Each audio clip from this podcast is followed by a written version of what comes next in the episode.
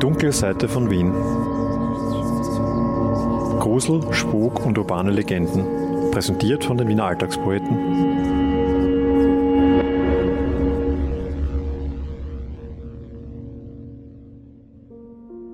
Es ist der 29. Juni 1913. Die Nacht wird gerade zum Tag. Tiefstes Morgengrauen im damals noch kaiserlichen Wien. Zum römischen Kaiser, so heißt auch das Hotel in der Annagasse im ersten Bezirk, in dem schon zu früher Stunde reges Treiben herrscht und kaum jemand mehr Schlaf findet. Die Polizei geht seit einigen Stunden aus und ein, befragt, verhört die Angestellten in einem Hinterzimmer. An den Eingängen zum Hotel sind Wachen positioniert. Da haben sie wen umgebracht. Da haben sie flüstert man sich auf den Gängen zu.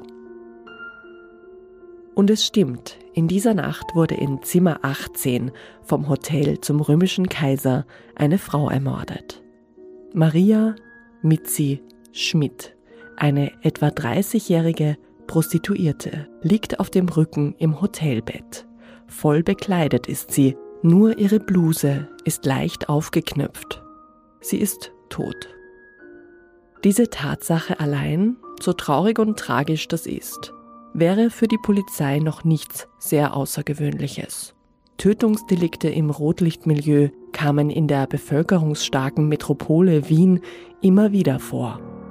Aber in diesem Fall gibt es doch ein außergewöhnliches Detail, das alle verstört. Die Tote ist augenscheinlich erwürgt oder erdrosselt worden. Und dann hat ihr der Mörder in den Hals gebissen und hat dort eine tiefe Fleischwunde hinterlassen.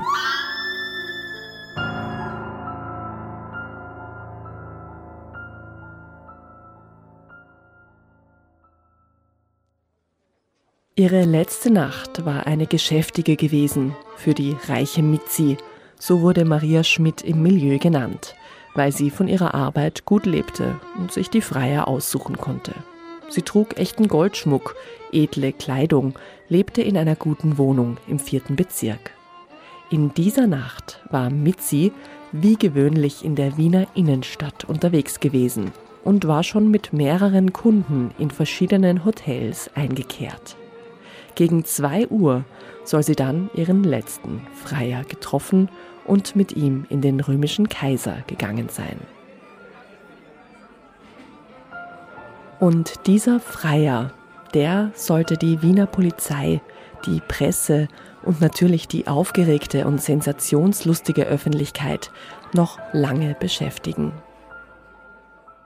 Vom Vampir von Wien war die Rede, sobald der bis in den Hals aus den Ermittlungsakten an die Presse durchgesickert war.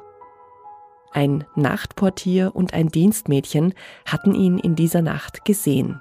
Dem Dienstmädchen habe er beim Hinausgehen noch ein Trinkgeld zugesteckt und ihr gesagt, dass seine Begleiterin im Zimmer bleiben und noch ein bisschen schlafen wolle.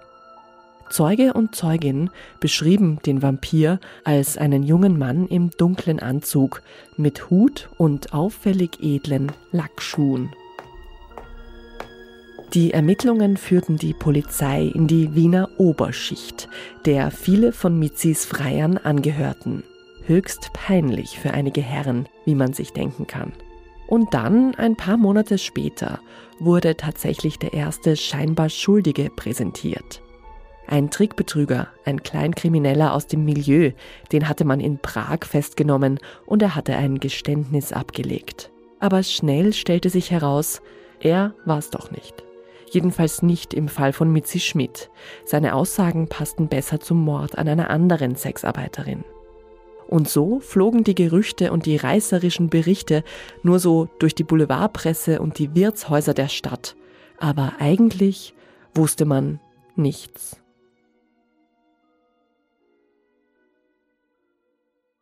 Bis heute ist der Fall der Mitzi Schmidt und des Vampirs von Wien nicht restlos aufgeklärt. Zehn Jahre später Eine Weile nach dem Ersten Weltkrieg schien es dann noch einmal eine heiße Spur zum Täter zu geben. In einem anonymen Brief an die Polizei wurde ein gewisser Felix Kundegraber als Täter bezeichnet. Und weil dieser Brief offenbar so viele Hinweise enthielt, die man aus der Presse oder aus der Öffentlichkeit nicht wissen konnte, war er für die Polizei dann doch interessant. Nur konnte man eben diesen Mann, diesen Felix Kundegraber, nicht fassen. Er war nämlich nach dem Krieg nach Frankreich ausgewandert, hatte dort einen neuen Namen angenommen, die französische Staatsbürgerschaft bekommen, eine Familie gegründet. Und er war sozusagen für die österreichischen Behörden nicht mehr greifbar. Sie erwirkten zwar einen Haftbefehl, aber zu einer Auslieferung kam es nie. Und Felix Kundegraber selbst, der schien sich darüber sogar noch zu amüsieren. Später tauchte tatsächlich einmal ein schriftliches Geständnis von ihm auf, worin er den Mord an Mitzi Schmidt zugab. Unterschrieben hat er das angeblich mit Lixi, der Mörder. Aber ob das nicht einfach nur Prahlerei war, das konnte nie endgültig festgestellt werden. Und so bleibt dieser Vampirmord aus dem Jahr 1913 ein Rätsel.